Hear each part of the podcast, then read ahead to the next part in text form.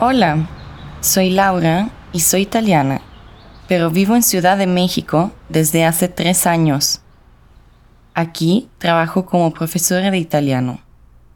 Me gusta mucho mi trabajo porque me encanta ayudar a los estudiantes a aprender mi lengua. Trabajo como profesora de italiano en una institución italiana de Ciudad de México. Acá tengo clases con muchos estudiantes. Pero también enseño italiano en clases individuales. Mi llamo Laura. Yo me llamo Ignacio. Ótimo. Estas son las clases que más me gustan, porque puedo adaptar los materiales a las necesidades de los estudiantes. Por eso son clases más divertidas y más interesantes.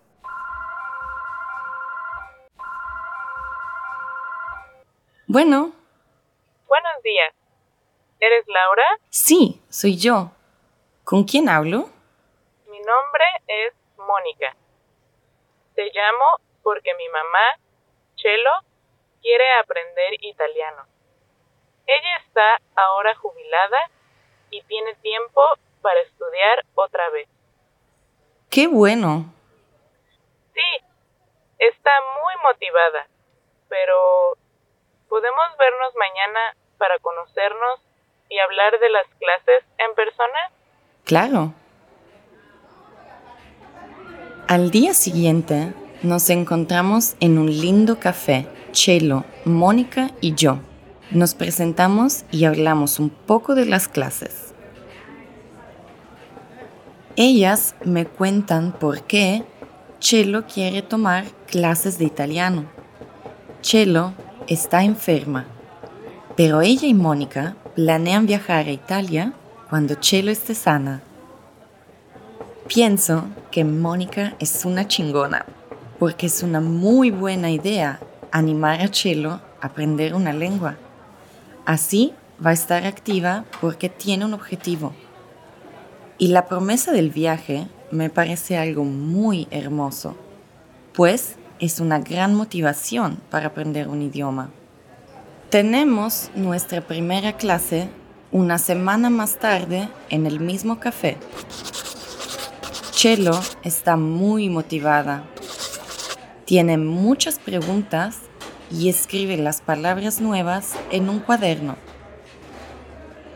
En esta primera clase, ella aprende sus primeras palabras en italiano y también me habla de su familia.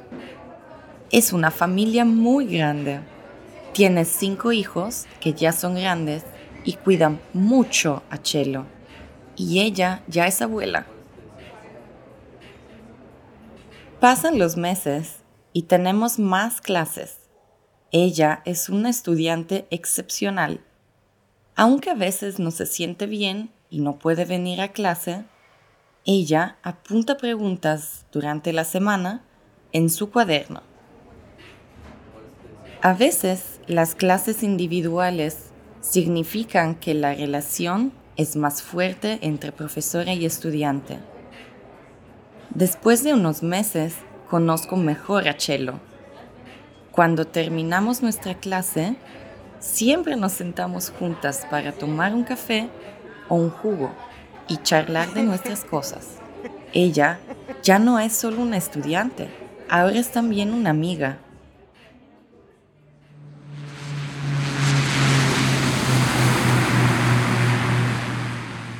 En febrero regreso a mi país pero Chelo y yo seguimos teniendo clases. Ahora nuestras clases son en línea. Ella me muestra su progreso cuando hablamos por videollamada, pero por su enfermedad cada vez está más débil. Sin embargo, nuestras clases ahora son charlas muy bonitas en una mezcla de español e italiano. Chelo me cuenta cómo está ella en México, sobre su familia, sus planes, su salud, y yo le hablo sobre mi vida en Europa y cómo me siento de nuevo en mi país. aunque está cada vez más débil, Chelo siempre sonríe y está alegre. ¿Cómo lo hace? Creo que su secreto es estar rodeada de una maravillosa familia que cuida de ella. Una familia que le recuerda a Chelo algo muy importante. Ellos también la necesitan. Llega el verano y me voy de vacaciones. Chelo y yo paramos nuestras clases durante unas semanas. A la vuelta de mis vacaciones, quiero contarle a Chelo todo sobre mi verano. Le escribo un mensaje preguntándole cómo está y le digo que ya estoy de vuelta de mis vacaciones. Pero ella no contesta. Estoy preocupada. Escribo un mensaje a Mónica para preguntarle si su mamá está bien. Mónica me responde y me da la noticia. Chelo falleció.